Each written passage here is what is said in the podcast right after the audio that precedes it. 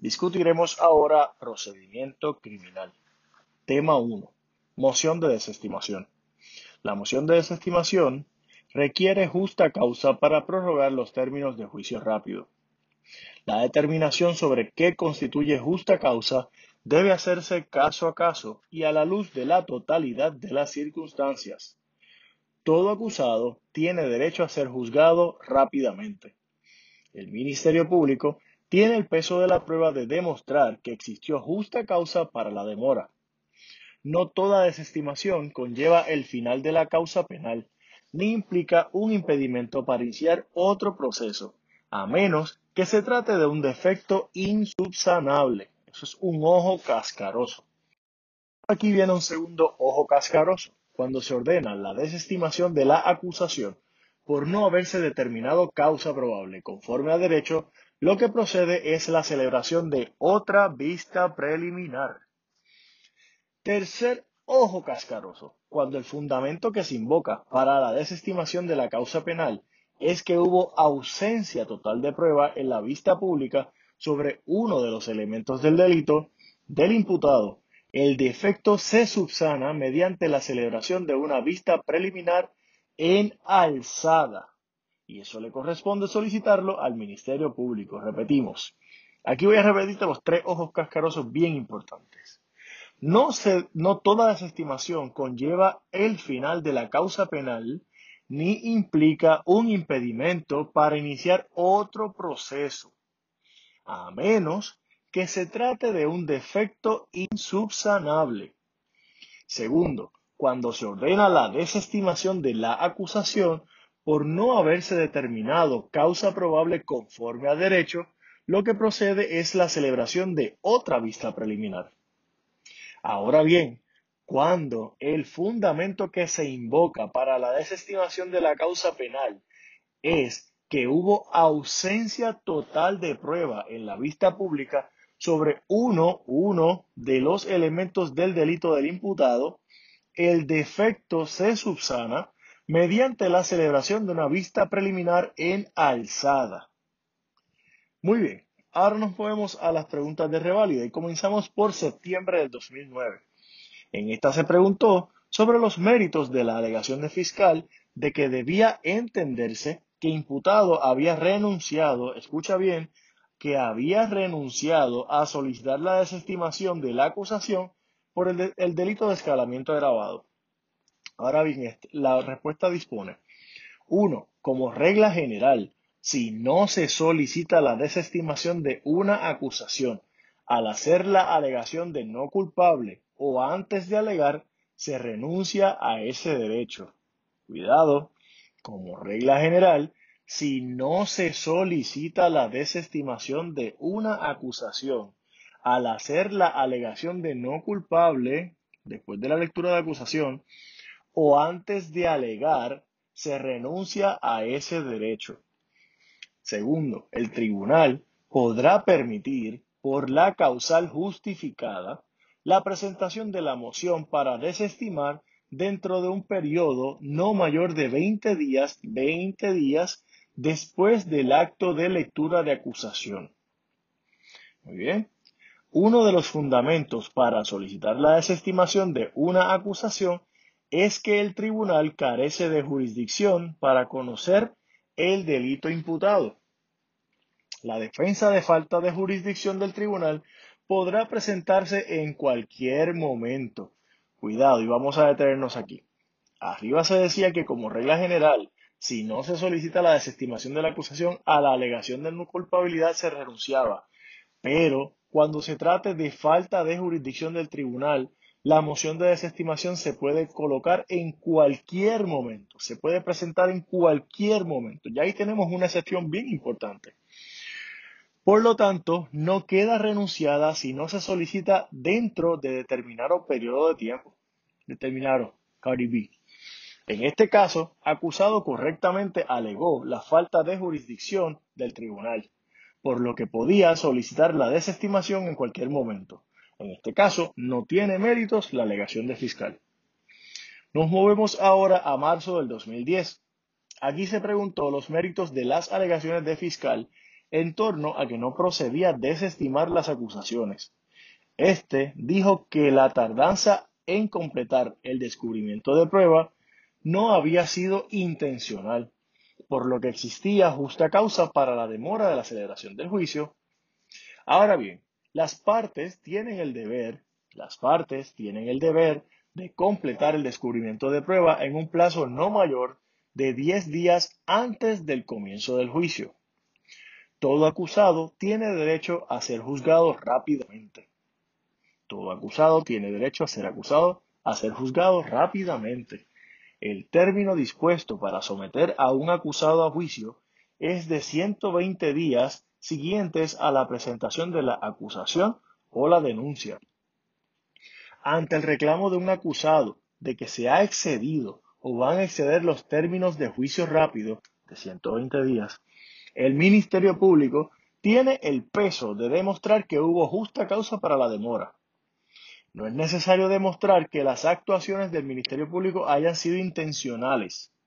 No tiene méritos la alegación de fiscal, toda vez que procedía a desestimar las acusaciones, porque la tardanza injustificada en entregar el informe de los análisis químicos de parte del mismo fiscal constituyó una violación al derecho de juicio rápido de imputado. Aquí es bien importante también señalar, y en caso de que lo pregunten, cuando la información o los informes estén en manos de una agencia de gobierno y el acusado o defensa lo solicita, le corresponde al fiscal solicitar la orden para acudir a dicha agencia y requerir la información. Bien importante ese señalamiento que vamos en algún momento a repasar. Vamos a movernos ahora a marzo del 2011. Se preguntó los méritos de las alegaciones de defensor de que dada la naturaleza de la vista preliminar y en atención al error cometido procedía. La vista preliminar es un procedimiento anterior al juicio cuyo fin es la determinación de causa probable para presentar acusación por un delito grave. Delito grave, vista preliminar, delito grave. El propósito principal de esta vista es evitar que una persona sea sometida injustificadamente a los rigores de un juicio criminal. Por esta razón, en la vista preliminar, el Ministerio Público Fiscal viene obligado a presentar alguna prueba legalmente admisible en un juicio plenario sobre, primero, todos los elementos constitutivos del delito y dos, la conexión del imputado con su comisión. Repasamos. En esta razón, el Ministerio Público viene obligado en la vista preliminar a presentar alguna prueba, no toda, alguna legalmente admisible en un juicio sobre, primero, todos los elementos constitutivos del delito y segundo, la conexión del imputado con su comisión. Muy bien. Ahora, para desestimar la acusación, uno, Moción de desestimación es el remedio adecuado. Una moción de desestimación es el remedio adecuado. Una moción de desestimación es el remedio adecuado para atacar una determinación de causa probable para acusar que no fue hecha conforme a la ley y al derecho por el magistrado que presidió la vista preliminar. Segundo, uno de los elementos para desestimar la acusación es que la determinación de causa probable en la vista preliminar se hizo en ausencia total de pruebas sobre un elemento constitutivo del delito imputado. Escucha bien, uno de los fundamentos para desestimar la acusación es que la determinación de causa probable en la BP se hizo en ausencia total de pruebas sobre un elemento constitutivo del delito imputado. Tercero, en este caso, la determinación de causa probable para acusar no se hizo conforme a derecho ya que en la vista preliminar fiscal no presentó prueba sobre uno de los elementos del delito de asesinato. Ante esas circunstancias, procedía desestimar la acusación en contra de imputado, por lo que tiene méritos la alegación de defensor. Aquí vamos a conectar con lo que habíamos dicho anteriormente. Se puede desestimar la acusación en este momento, pero se puede hacer una nueva vista preliminar con todos los elementos del delito. Ojo con eso, un ojo cascaroso. Segundo tema, incapacidad procesal. Provee para cuando la persona hace alegación de no culpable e intenta establecer la defensa de estado mental transitorio o de incapacidad mental. Aquí es importante conectar con la regla 74 que identifica la información que debe proveer el imputado. También es importante de la referida regla el término establecido, el cual aplica también cuando el imputado levanta la defensa de, la defensa de coartada. Vamos a discutir el caso de Pueblo versus Coto García del 2020 TSPR 110. En este caso, el Tribunal Supremo revocó a instancia y al apelativo. Resolvió que el hecho de que un acusado no tenga a su favor prueba documental que evidencie un historial de insanidad mental previo a la ocurrencia de los hechos imputados no significa que, tiene que se tiene que descartar la posibilidad de, levantar la defensa de insanidad mental. Importante y vamos a hacerlo en arriba bichuela. Si el acusado no tiene expediente de loco antes de llegar al tribunal, no puede descartar la defensa de insanidad mental de plano. El tribunal tiene que verla. El Tribunal Supremo concluyó que no es indispensable la existencia de un récord psiquiátrico antes de que los hechos se dieran para que la defensa de insanidad mental prospere. Razonó el Tribunal Supremo que resolver lo contrario tendría el derecho de limitar el derecho a levantar la defensa de insanidad mental solamente a personas que han tenido el beneficio de recibir los cuidados de hospitalización y tratamiento médico para velar por su salud mental antes del acto que el Estado le imputa. Tenemos locos en la calle y no todos están documentados. Eso es lo que quiere decir el Tribunal Supremo. La procesabilidad del imputado se refiere a la capacidad o incapacidad mental de una persona de entender la naturaleza del procedimiento al que se enfrenta y cooperar con su defensa. Cuando el abogado de defensa alega la incapacidad de un acusado para ser sometido al proceso judicial, entiéndase la incapacidad procesal, es necesario que el juez tenga una base razonable para creer que dicha parte no es procesable. Repasamos.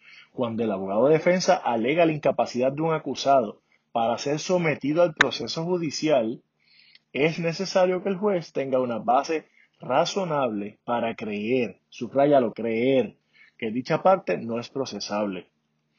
Si el juez tiene base razonable, subraya, razonable para creer, subrayalo, razonable para creer, base razonable para creer que el acusado está mentalmente incapacitado, sí tiene discreción para paralizar los procedimientos. 2. Designar un perito para que examine al acusado y declare sobre su estado mental en la vista a tales efectos que tiene que señalar. Se detienen los procesos. Se nombra y se designa un perito para que lo evalúe y se hace una vista aparte de procesabilidad para determinar si esa persona puede ser procesable o no. En la moción, el abogado de defensa tiene la obligación, caps grande, negrita y subrayado, obligación de alegar que el acusado, raya, negrita y subrayado, eh, eh, bold, negrita y subrayado, que al momento del proceso no puede entender los procedimientos. Repasamos. En la moción, el abogado de defensa tiene la obligación de alegar que el acusado al momento del proceso, subrayalo, al momento del proceso, no tiene o no puede entender los procedimientos. No puede entender los procedimientos subrayados que se sigan en su contra, por lo que tampoco puede ayudar al abogado a preparar su defensa. El loquito no entiende, el loquito no conoce la forma y el loquito no puede ayudarme como abogado. Esta moción puede ser hecha en cualquier momento. El tipo estaba procesable cuando cometió el asesinato, pero de repente perdió el tornillo. Así que tú puedes presentar la moción. Muy bien. Después de presentarse la acusación o denuncia, y, bien importante, antes de dictarse la sentencia. En cualquier momento, después de presentarse la acusación o denuncia, pero, pégale freno, antes de dictarse la sentencia.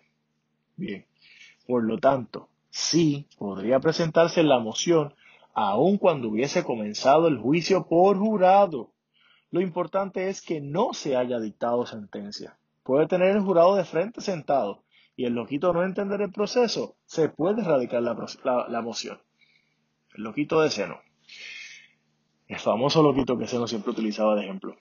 Pregunta de reválida de marzo del 2013. En esta, se cuestionó los méritos de la alegación del fiscal de que el término mencionado en la solicitud de escarcelación no había transcurrido ya que procedía descontar el tiempo durante el cual el proceso criminal contra padre estuvo paralizado. El término detención preventiva se refiere al periodo durante el cual el imputado que no pudo prestar fianza se encuentra detenido preventivamente o sumariado en proceso o en espera de que se le celebre un juicio. Por imperativo constitucional, la detención preventiva antes del juicio nunca excederá de seis meses. La cláusula constitucional sobre detención preventiva tiene el propósito dual de 1 asegurar la comparecencia del acusado a los procedimientos en defecto de la prestación de fianza. Y dos, evitar que se castigue, se castigue excesivamente al acusado por un delito por el cual no ha sido juzgado. Por otro lado, la procesabilidad del imputado se refiere a la capacidad o incapacidad mental de una persona para entender, para entender la naturaleza del procedimiento criminal al que se enfrenta y cooperar con su defensa. En cualquier momento, después de presentada la acusación o denuncia y antes de dictarse la sentencia, si el tribunal tuviese base razonable para creer que el acusado está mentalmente incapacitado, procederá inmediatamente a suspender los procedimientos y señalar vista para determinar el estado mental del acusado. Desde ese momento, se entiende que el sumariado se encuentra no procesable siempre que en la vista se convalide su no procesabilidad. A la luz del derecho aplicable, durante los cuatro meses en que el proceso criminal contra padre estuvo paralizado, el fiscal estaba impedido de procesarlo, por lo que procedía descontar ese tiempo del término de detención preventiva. En vista de ello, tiene méritos la alegación de fiscal, ya que cuando se presentó la petición de habeas corpus no había transcurrido el término de seis meses de prevención preventiva. En arroz y habichuela, señoras y señores, si la persona se encuentra en un proceso de no procesabilidad en un hospital psiquiátrico, ese tiempo no se cuenta dentro del término de seis meses de que la persona esté presa. Tema 3 de procedimiento criminal. Acto de lectura de acusación. Pregunta de reválida de septiembre del 2007 los méritos de la alegación de fiscal de que procedía la celebración del acto de lectura de acusación en ausencia de Iván. El derecho del acusado a estar presente, a estar presente en todas las etapas del proceso judicial en su contra, ha sido reconocido como un derecho de rango constitucional. Los procedimientos pueden continuar sin la presencia del acusado cuando éste renuncia a ello y tal renuncia no viola el debido proceso de ley. No obstante, las reglas del procedimiento criminal requieren expresamente en todo proceso de delito grave, el acusado tiene que estar presente en el acto de lectura de acusación. En el acto de lectura de acusación, el acusado tiene que estar presente. Es en el acto de lectura de acusación que el acusado es informado de los cargos en su contra y de la fecha del juicio. Además, se le apercibe de que, de no comparecer en la fecha señalada, el juicio puede celebrarse en su ausencia hasta el pronunciamiento de la sentencia. Es inmeritoria la alegación del fiscal, pues el acto de lectura de acusación no puede celebrarse sin que el acusado esté presente, aun cuando el acusado esté representado por un abogado. En la pregunta 4, los méritos de la alegación de defensora de que el tribunal debía posponer el acto de lectura. 1. Cuando el imputado de delito no comparece al acto de lectura de acusación, el tribunal está obligado, está obligado, está obligado a suspender la vista.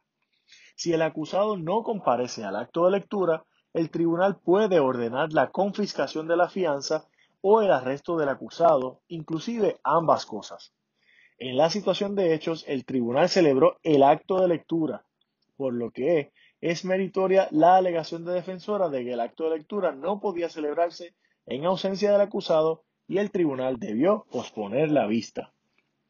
En septiembre del 2012 se preguntó los méritos de la solicitud del fiscal en la que se pidió que las acusaciones se dieran por leídas, ya que al no comparecer el imputado, él dice que renunció implícitamente al acto de lectura. Una persona acusada de delito tiene derecho a estar presente en todas las etapas del juicio en su contra. El acusado puede renunciar a ese derecho. La renuncia del acusado puede manifestarse por su ausencia, siempre que esté consciente de su derecho y obligación de estar presente, carezca de una razón válida para ausentarse. Por otro lado, la lectura de acusación, es el acto mediante el cual se le lee al imputado formalmente el pliego acusatorio para que haga la alegación correspondiente antes del inicio del juicio. En un proceso por delito grave, el acusado deberá estar presente en el acto de lectura de acusación. El acusado deberá estar presente en el acto de lectura de acusación. En este caso, imputado fue acusado de la comisión de delitos graves, por lo que su presencia en el acto de la lectura de acusación era imprescindible. No tiene méritos la solicitud de fiscal porque la incomparecencia de imputado no constituía una renuncia implícita al acto de lectura y no podía darse por leída la acusación. Nos movemos ahora al tema 4, la doble exposición. Procesar por el foro federal y una misma, a una misma persona equivaldría a la doble exposición porque no se puede procesar en los tribunales estatales a una persona que haya sido absuelta, convicta o expuesta a hacerlo por el mismo delito en los tribunales federales. Pregunta de reválida de septiembre del 2018. En esta se preguntó si tenía méritos la alegación de que, de acuerdo a la protección constitucional contra la doble exposición, acusado no podía ser procesado por un tribunal de primera instancia de Puerto Rico por el mismo delito por el cual el Tribunal Federal lo había sentenciado. La protección contra la doble exposición garantiza a todo imputado a no ser castigado dos veces por el mismo delito. Para que se active la protección constitucional contra la doble exposición, tienen que cumplirse los siguientes requisitos. 1. Los procedimientos celebrados contra el acusado tienen que ser de naturaleza penal. 2. Se haya iniciado o celebrado un primer juicio bajo un pliego acusatorio válido y en un tribunal con jurisdicción. 3. El segundo proceso, el cual se somete el individuo, tiene que ser por el mismo delito por el cual ya fue convicto, absuelto o expuesto. La protección contra la doble exposición no aplica cuando hay soberanía dual entre las dos jurisdicciones, soberanía dual entre las dos jurisdicciones. Ojo, en Puerto Rico, la protección contra la doble exposición aplica con respecto a la esfera federal por no haber soberanía dual entre las dos jurisdicciones. En este caso, se cumplen los requisitos para que se active la protección contra la doble exposición, ya que 1. Acusado fue sometido a dos procedimientos penales por el mismo delito en la esfera federal y en la local, entiéndase Puerto Rico. Y segundo, fue válidamente sentenciado en la esfera federal. Por lo tanto, tiene méritos la alegación de la defensa de acusado, ya que no procedía a procesarlo en Puerto Rico. Tema 5. La fianza y la fianza impuesta de manera excesiva. En septiembre del 2019 se preguntó los méritos de la alegación de fiscal de que el juez estaba obligado, obligado a, fiar fianza en un caso de delito de homicidio. Entiéndase que esto era un delito menos grave. Todo acusado tendrá derecho a quedar en libertad bajo fianza antes de mediar un fallo condenatorio. El magistrado exigirá al imputado la presentación o la prestación de una fianza en todo caso por 1 delito grave, delito grave, delito grave, fianza, delito grave. O dos, delito menos grave, en que hubiese derecho a juicio por jurado, a saber, si la pena de ese delito es más de seis meses de reclusión. En este caso, imputado fue acusado por un delito menos grave que tiene derecho a un juicio por jurado por tener una pena de reclusión mayor de seis meses. En este caso, tiene méritos la alegación de fiscal, ya que el juez tenía que fijar una fianza para que imputado permaneciera en libertad durante el proceso. En la pregunta 3 de la misma fecha, los méritos de la alegación de imputado de que la fianza impuesta no era conforme a derecho por ser excesiva a la luz de los criterios fijados por ley. Comenzamos. La fianza impuesta no podrá ser excesiva.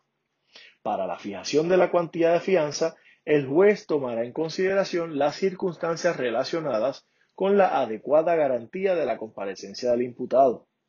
Primero, la naturaleza y circunstancias del delito imputado.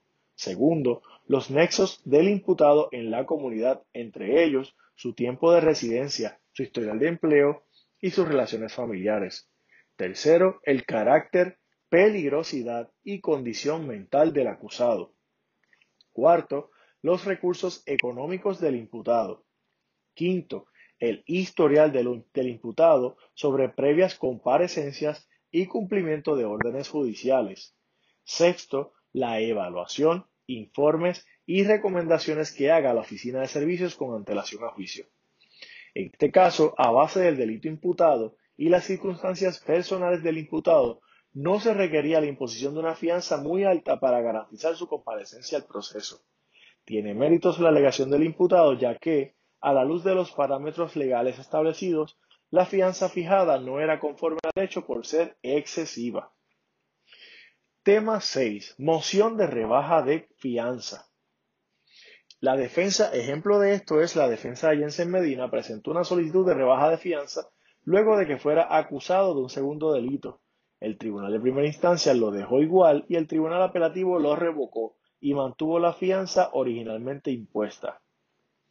El artículo 2, sección 11 de la Constitución de Puerto Rico dispone que todo acusado tendrá derecho a quedar en libertad bajo fianza antes de mediar un fallo condenatorio.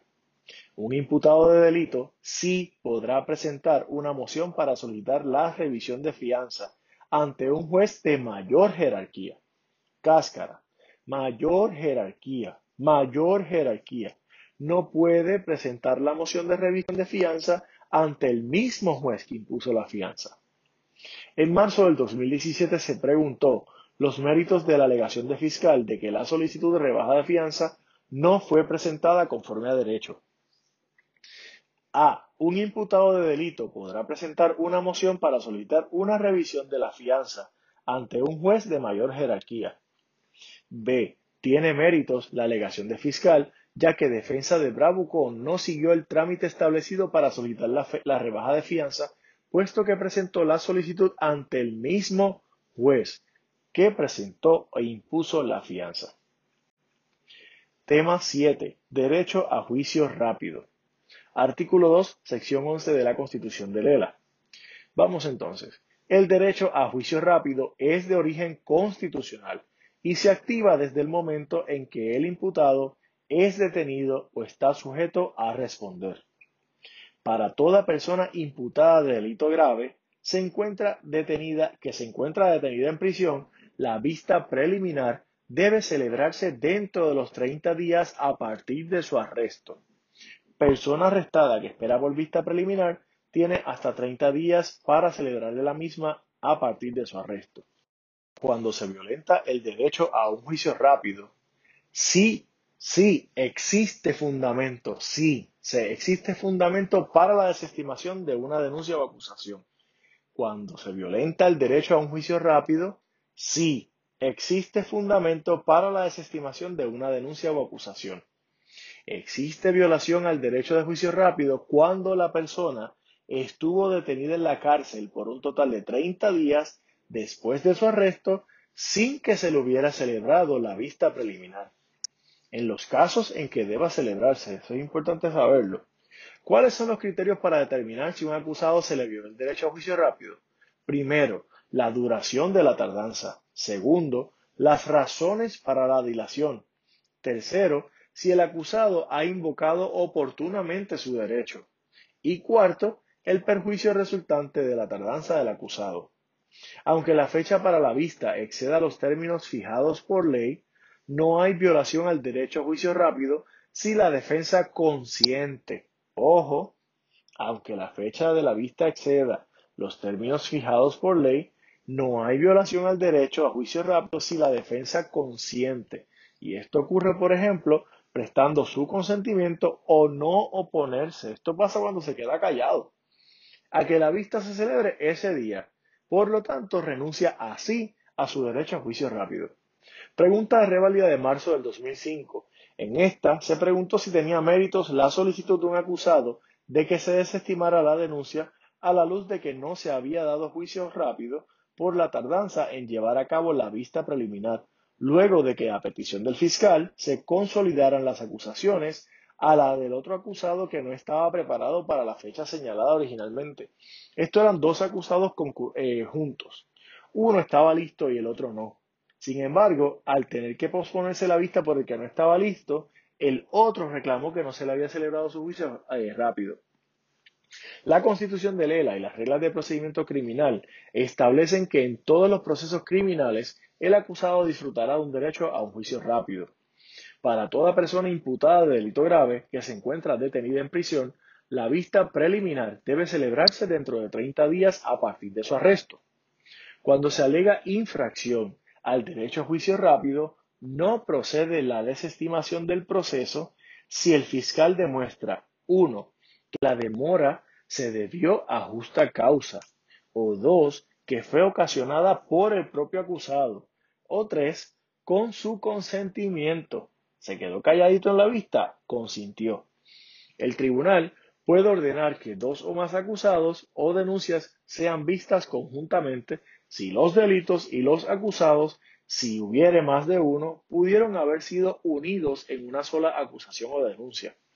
Lo importante en la acumulación es que los actos a ser acumulados tengan relación entre sí. La vista preliminar fue celebrada el día 5 de febrero, por lo que a esa fecha el término se había excedido por cinco días. El término para celebrar la vista preliminar es de 30 días del acusado estar encarcelado. Si bien el imputado tenía derecho a presentar una moción de desestimación por infracción a su derecho a juicio rápido, había en este caso justa causa para la demora, toda vez que, aun cuando los pliegos de denuncia se radicaron por separado, las causas eran acumulables por su estrecha relación entre sí. Además, a Pedro le asistía el derecho a tener un juicio o un abogado que estuviera preparado para atender la vista preliminar.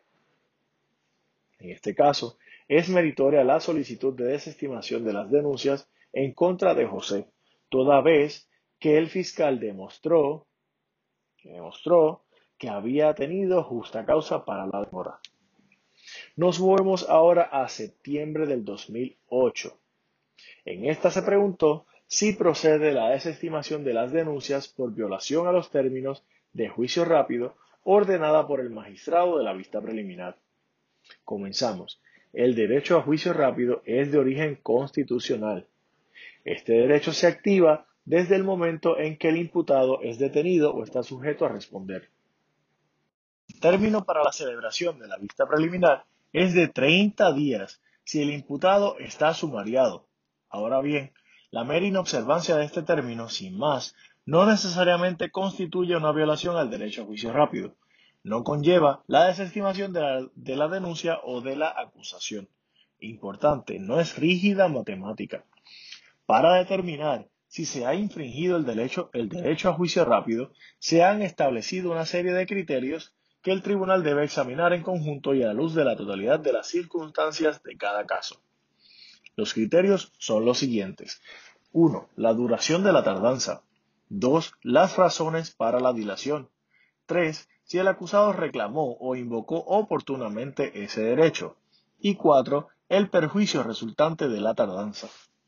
En la situación de hechos, aunque el imputado reclamó oportunamente la violación a los términos a juicio rápido, la razón para la demora en la celebración de la vista preliminar fue motivada por la negociación de un preacuerdo que posteriormente fue retirado por el fiscal previo a la aceptación del tribunal. Ello constituye justa causa para la demora en la celebración de la vista preliminar. En ausencia de una demostración del perjuicio resultante de la tardanza, no procedía la desestimación de las denuncias por violación a los términos de juicio rápido. En marzo del 2015 se hicieron dos preguntas. Se preguntó por los méritos de la alegación del fiscal de que, pregunta A, al contar con una determinación de causa probable para arresto obtenida el 1 de junio del 2009, podía presentar la acusación. Esa primera causa para, eh, para arresto era antes de que esto ocurriera y después de la desestimación. Uno, la desestimación de causa penal por la violación de derechos o de los términos de juicio rápido no constituye un impedimento para el inicio de otro proceso por los mismos hechos. 2. Salvo que se trate de un delito menos grave. Cuando se desestima la acusación por delito grave, por violación al derecho a juicio rápido, se requiere obtener una nueva determinación de causa probable para arresto. El robo es un delito grave. No tiene méritos la alegación de fiscal, ya que al desestimarse la, acusación por violación a los términos de juicio rápido, tenía que obtener una nueva determinación de causa probable para arresto. Pregunta B. La denuncia inicialmente presentada interrumpió el término, por lo que el delito no estaba prescrito. La prescripción representa el término de tiempo que tiene el Estado para iniciar la acción penal. Los términos prescriptivos se cuentan desde el día de la comisión del delito hasta la fecha en que se determine Causa para arresto. Tras la desestimación de la causa penal por violación a los términos de juicio rápido, el fiscal debe presentar una nueva acción penal en el término prescriptivo, contado a partir de la fecha de la comisión de los hechos imputados. La acción penal para el delito de robo prescribe a los cinco años. No tiene méritos la alegación del fiscal porque al no tener efecto interruptor la denuncia inicialmente presentada, entiéndase el 1 de mayo del 2014, el delito estaba prescrito por haber transcurrido más de cinco años desde que Bravucón cometió los hechos constitutivos de robo. Finalmente, en la pregunta de marzo del 2018, se preguntó si tenía méritos la alegación de fiscal de que no procedía la desestimación de la denuncia porque no se configuró la violación al derecho a juicio rápido. La violación a un derecho a juicio rápido es fundamento para la desestimación de una denuncia o acusación. Hay violación al derecho a juicio rápido cuando la persona estuvo detenida en la cárcel por un total de 30 días después de su arresto sin que se le hubiera celebrado la vista preliminar en los casos en que deba celebrarse. Para determinar si en efecto se le violó al acusado su derecho a juicio rápido, hay que analizar los siguientes criterios. 1. Duración de la tardanza. 2. Razones para la dilación. 3. Si el acusado ha invocado oportunamente su derecho. Y 4. El perjuicio resultante de la tardanza para el acusado. Aunque a la fecha citada exceda los términos fijados por ley, no hay violación al derecho a juicio rápido si la defensa consiente a que la vista se celebre ese día, renunciando así a su derecho. En este caso, el nuevo señalamiento de la vista preliminar fue, fijado para una fecha que sobrepasa el término legal establecido para ello. Sin embargo, al defensa no oponerse a ello, la misma defensa del imputado consintió a que se celebrara ese día. Tiene méritos la alegación del fiscal ya que, al configurarse una renuncia tácita al, al derecho a juicio rápido, no procedía la estimación. Tema 8 de procedimiento criminal la confesión y su supresión. Las declaraciones o confesiones de una persona sometida a interrogatorio deben ser libres y voluntarias y no producto de coacción física o psicológica de parte del Estado. Al evaluarse la validez de una confesión bajo el debido proceso de ley, debe atenderse caso a caso a base de la totalidad de las circunstancias, analizando la conducta de los agentes y la situación particular del interrogado. Algunos factores a considerarse para saber si la confesión fue ofrecida de manera voluntaria son, primero, la inteligencia o escolaridad del interrogado. Segundo, el espacio de tiempo que duró el interrogatorio. Tercero, si lo mantuvieron incomunicado. Y cuarto, las amenazas a las que pudo haber estado sometido. Nota, procederá la supresión de la confesión cuando se obtiene en violación al debido proceso de ley y no es libre y voluntariamente. Pregunta de revalida de septiembre del 2004. Se preguntó si tenía méritos la solicitud de supresión de la confesión de amigo porque se infringió el derecho a un debido proceso de ley y su confesión. Comenzamos. Las declaraciones de una persona sometida a interrogatorio deben ser libres y voluntarias, y no un producto de coacción física o psicológica de parte del Estado. Segundo, al evaluarse la validez de una confesión bajo el debido proceso de ley, debe atenderse a la totalidad de las circunstancias, caso a caso, tomando en consideración la conducta de los agentes y la situación particular del interrogado. Entre los factores a considerar están la inteligencia o escolaridad del interrogado, el espacio de tiempo que duró el interrogatorio, si lo mantuvieron incomunicado y las amenazas a las que pudo haber estado sometido, entre otros. Atendiendo la totalidad de las circunstancias que mediaron en el interrogatorio de amigo, la confesión obtenida por los agentes fue una involuntaria porque imperó una atmósfera de coacción psicológica. Es meritoria la solicitud de supresión de la confesión porque se obtuvo en infracción al debido proceso de ley al no emanar, emanar una voluntad libre. Tema 8a. Doctrina de corroboración de una confesión o admisión. Ejemplo. Acusado ofreció una detallada confesión del asesinato de tres adolescentes. El Ministerio Público no descansó en esta y celebró una rueda de detenidos para que los testigos lo identificaran y de esta manera confesar la confesión, corroborar la confesión. Para obtener la convicción no es suficiente que la prueba del fiscal o prueba de cargo esté sostenida únicamente en la admisión o confesión del acusado, sin que exista prueba de corroboración, aunque confiese o admita ser el autor del delito, hay obligación de parte del fiscal de corroborarlo. 8b. Arresto ilegal y la confesión producto de dicho arresto. La Constitución dispone que no se violará el derecho del pueblo a la protección a sus personas, casas, papeles y efectos contra riesgos, incautaciones y allanamientos razonables y razonables. La regla general se requiere obtener una orden judicial antes de efectuar un arresto. Segundo, un arresto realizado sin orden judicial previa se presume inválido. Tercero, una confesión obtenida luego de un arresto sin orden judicial previa se presume ilegal por ser fruto de dicho arresto. Cuarto, le corresponde al fiscal, en la vista de supresión de evidencia, rebatir la presunción de invalidez mediante la presentación de prueba que establezca los motivos fundados para el arresto. En septiembre del 2015 se preguntó sobre los méritos de la alegación de abogada de que, en la vista de supresión de evidencia, fiscal tenía el peso de refutar la presunción de invalidez del arresto y de la ilegalidad de la confesión, debido a que el arresto se realizó sin una orden judicial previa. Las personas tienen derecho a la protección de sus personas, casas, papeles y efectos contra registros y allanamientos irrazonables. La norma general requiere que se obtenga una orden judicial antes de efectuar un arresto. Un arresto realizado sin orden judicial previa se presume inválido. Una confesión obtenida luego de un arresto sin orden judicial previa se presume ilegal por ser fruto de dicho arresto. Le corresponde al Ministerio Público, en la vista de supresión de evidencia, rebatir la presunción de invalidez mediante la presentación de prueba que establezca los motivos fundados para el arresto.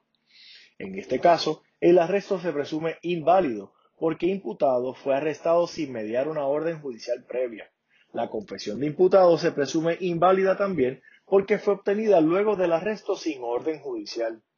Entonces, tiene méritos la alegación de abogada, ya que, en la vista de supresión de evidencia, le correspondía a fiscal el peso de rebatir la presunción de ilegalidad del arresto y de la confesión.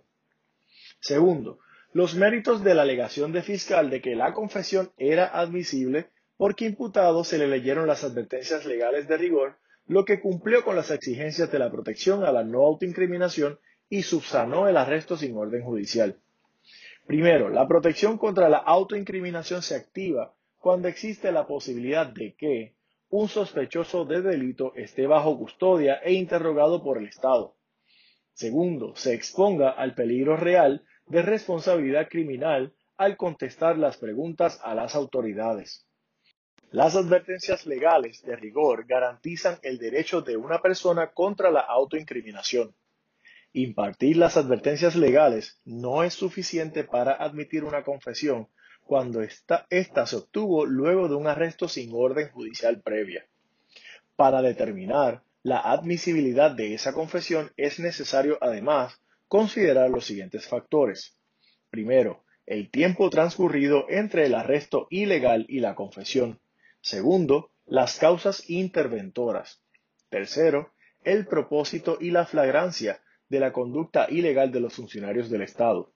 En este caso, el hecho de que le impartieran las advertencias legales a imputado protegió su derecho contra la no autoincriminación. No obstante, se dieron otros factores ya que, primero, no transcurrió una cantidad sustancial de tiempo entre el arresto de imputado y su confesión.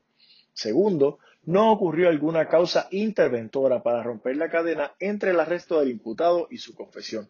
Esto puede ser, por ejemplo, la intervención de su abogado para orientarle. Eh, debido a que el fiscal no presentó evidencia sobre la actuación de los agentes interventores, permanece la presunción de que tales funcionarios incurrieron en conducta ilegal al realizar el arresto sin orden judicial.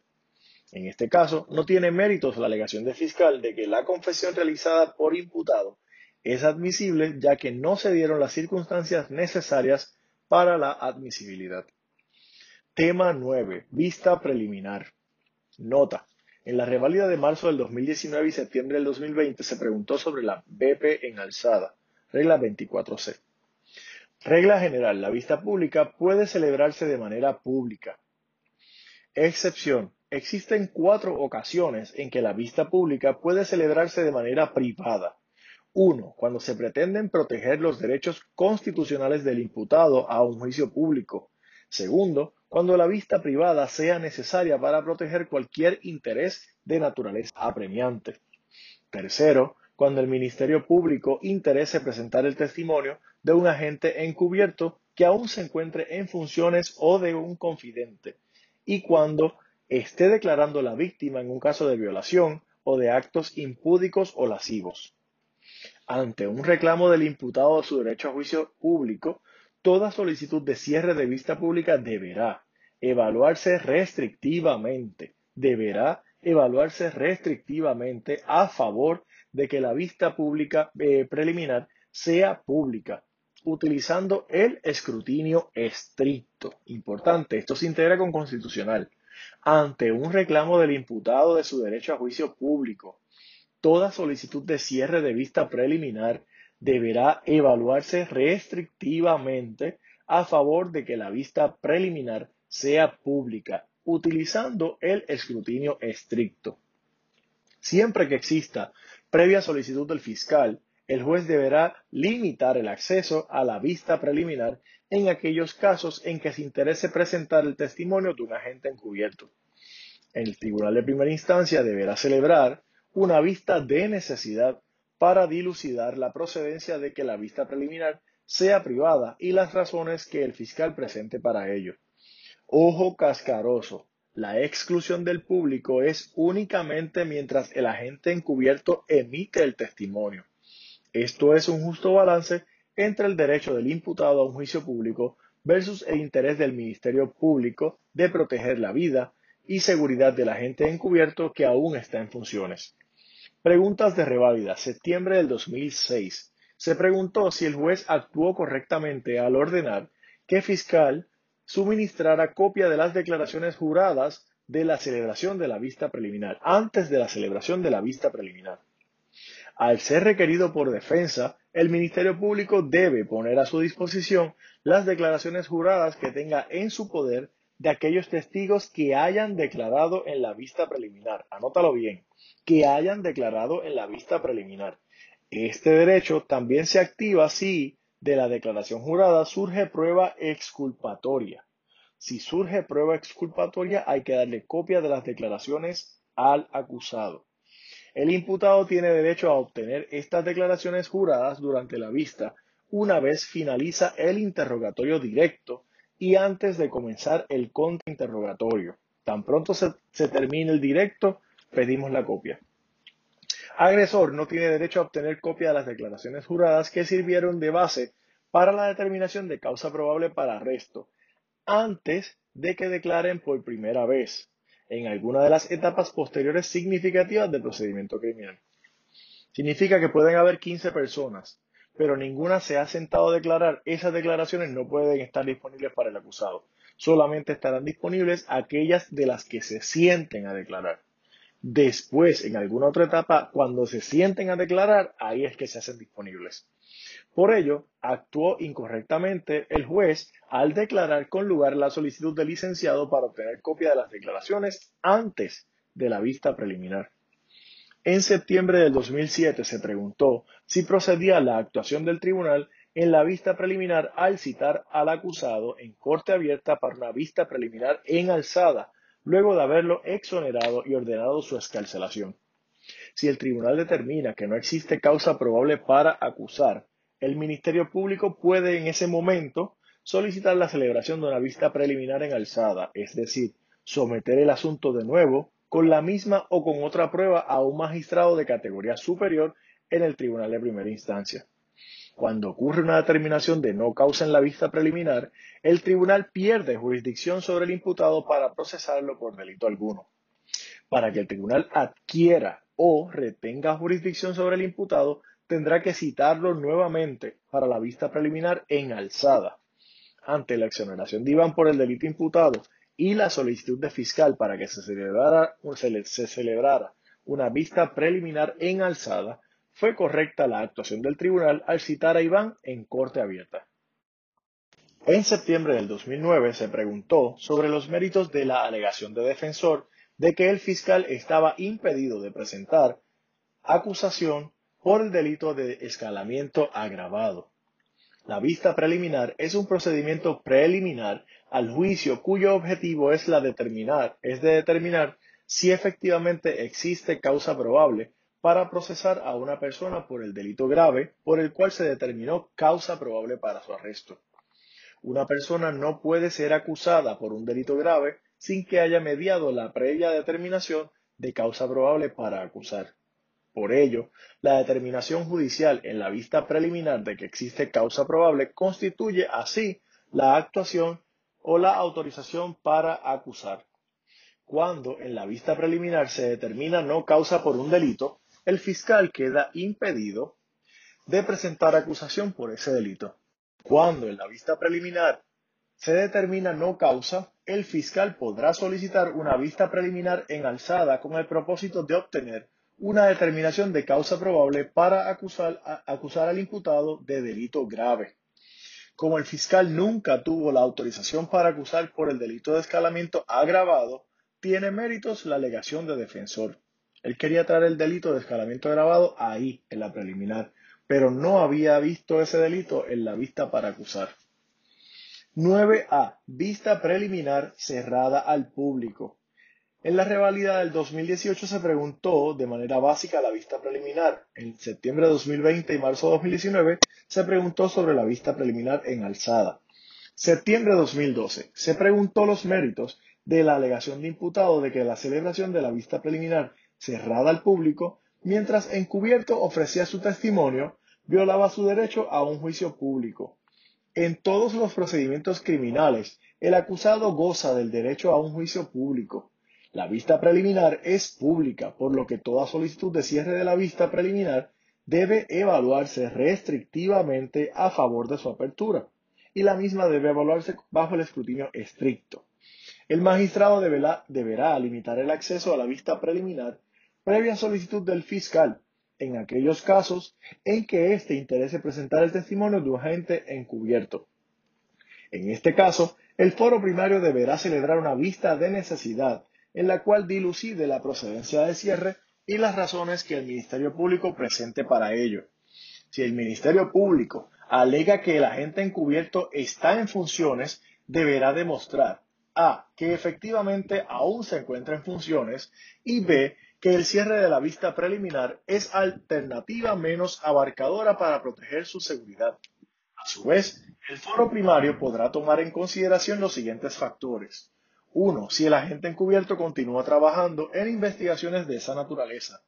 B. Si continúa trabajando en los casos o las investigaciones relacionadas al caso objetivo de la vista de necesidad. C. Si su identidad ha sido revelada. D. Las medidas o precauciones que ha tomado el Estado para preservar la identidad y seguridad de la gente. E. Si el agente ha recibido amenazas. F. Si el agente teme por su vida o seguridad física o emocional o la de su familia. Séptimo, la exclusión del público únicamente mientras el agente encubierto emite su testimonio constituye un justo balance entre el derecho del imputado a un juicio eh, rápido y el interés del Ministerio Público de proteger la vida y la seguridad del agente encubierto que aún está en funciones. En este caso, fiscal probó que encubierto era un agente en funciones y era testigo esencial en otros procedimientos criminales pendientes ante el mismo distrito judicial. No tiene méritos la alegación de imputado porque el cierre parcial ordenado no violaba el derecho de imputado a un juicio público. Hasta aquí el tema 9. Tema 10 de procedimiento criminal. Moción de supresión de evidencia. En el caso 2019 TSPR 113, el Tribunal Supremo de Puerto Rico tuvo que decidir cuándo se activan los cinco días antes del juicio que se tienen que presentar, se tienen para presentar la moción de supresión de evidencia. El Tribunal Supremo resolvió que cuando el tribunal notifica el señalamiento del juicio, es que se activa el término de los cinco días para que la defensa presente la moción de supresión. Por lo tanto, el señalamiento activa el término. Determinado que sí es oportuna la moción de supresión de evidencia cuando se presenta por lo menos cinco días antes del señalamiento del juicio. Según la Constitución del Estado Libre Asociado de Puerto Rico, no se violará el derecho del pueblo a la protección de sus personas, casas, papeles y efectos contra registros, incautaciones y allanamientos irrazonables. En una vista de supresión de evidencia, lo único a decidirse es la legalidad o razonabilidad del registro o allanamiento efectuado. Repetimos, en una vista de supresión de evidencia, lo único a decidirse es la legalidad o razonabilidad del registro o allanamiento efectuado. El tribunal puede dirimir la credibilidad que le merezca la declaración jurada que sirvió de base para expedir la orden de allanamiento. El tribunal puede declarar con lugar la supresión de evidencia cuando no está en controversia la culpabilidad o inocencia del acusado. La supresión de evidencia no implica el fin del caso, ya que el fiscal puede presentar prueba independiente y distinta a la suprimida. El tribunal no tiene la autoridad para emitir un fallo absolutorio, entiéndase absolver al imputado, por lo que cualquier determinación a estos efectos sería un acto contrario a derecho, ultravires, y por ende nulo. Discutiremos ahora la pregunta de revalida de marzo del 2009. Pregunta 1C. Los hechos observados por agentes son remotos en tiempo. Para la determinación de causa probable, no debe transcurrir un periodo excesivamente largo entre la observación de los hechos y la solicitud de la orden. El hecho de tiempo debe exponerse en la declaración jurada y ésta debe presentarse en un término razonable. Un término en exceso de 30 días es irrazonable. Toda vez que transcurrieron tres meses desde que agente observó los hechos hasta que solicitó la orden, tiene méritos la alegación de acusado de que procedía la supresión de evidencia por el fundamento de que los hechos eran remotos en tiempo. Aquí lo que ocurrió fue que agente observó los hechos y tres meses después fue que fue a solicitar la orden para arresto. Pregunta 2 si el tribunal actuó correctamente al absorber a acusado en la vista de supresión de evidencia por entender que no era creíble el testimonio de agente. En la vista de supresión de evidencia lo único a decidirse es la legalidad o razonabilidad del registro o allanamiento efectuado. El tribunal puede dirimir la credibilidad que le merezca la declaración jurada que sirvió base para expedir la orden de allanamiento. El tribunal puede declarar con lugar la supresión solicitada a base de aquilatar la credibilidad de los testigos. Ahora bien, en una vista de supresión de evidencia no está en controversia la culpabilidad o inocencia de la persona acusada por la comisión del delito. La supresión de evidencia no implica el fin del caso, ya que el Ministerio Fiscal puede presentar prueba independiente y distinta a la suprimida. El tribunal, en esa circunstancia, no tiene la autoridad para emitir un fallo absolutorio, por lo que cualquier pronunciamiento a esos efectos es uno ultra y nulo aun cuando el tribunal podía aquilatar la credibilidad de agente, no actuó correctamente al absorber a acusado de las acusaciones que pesaban en su contra. Pregunta de septiembre de 2018. En esta ocasión se preguntó sobre los méritos de las alegaciones de la defensa de acusado de que en ausencia de una orden judicial previa procedía a la supresión del arma por ser fruto de un arresto ilegal. Como norma general, los registros tienen que estar precedidos de una orden judicial que los autorice. Un registro sin una orden judicial activa una presunción de invalidez. Como excepción, no se requiere la orden judicial previa a un registro si se trata de un registro consentido o evidencia a plena vista.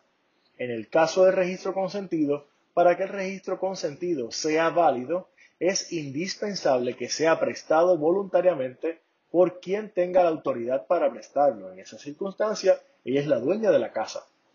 Para que aplique la excepción de evidencia a plena vista o plain view, hay que considerar los siguientes criterios. 1.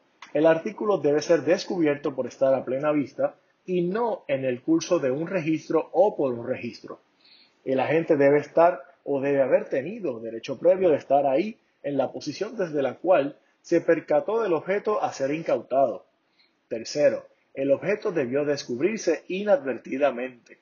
Cuarto, la naturaleza delictiva del objeto debe surgir de la simple observación.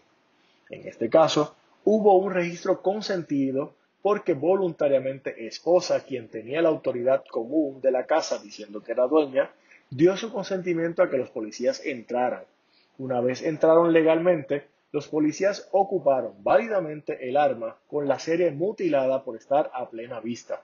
No tiene méritos la alegación de defensa de acusado, puesto que, al ser legal el registro, no procedía a la supresión del arma.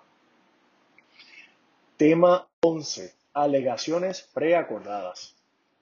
En el caso 2014 TSPR 56 se resolvió que el juez no puede, el juez no puede, motu propio, sin ninguna de las partes haberlo solicitado, dejar sin efecto una alegación preacordada, firmada por el acusado, abogado de defensa y el fiscal, mediante la cual el acusado renunció a su derecho a juicio por jurado y se declaró culpable a cambio de que el delito se reclasificara a uno menor.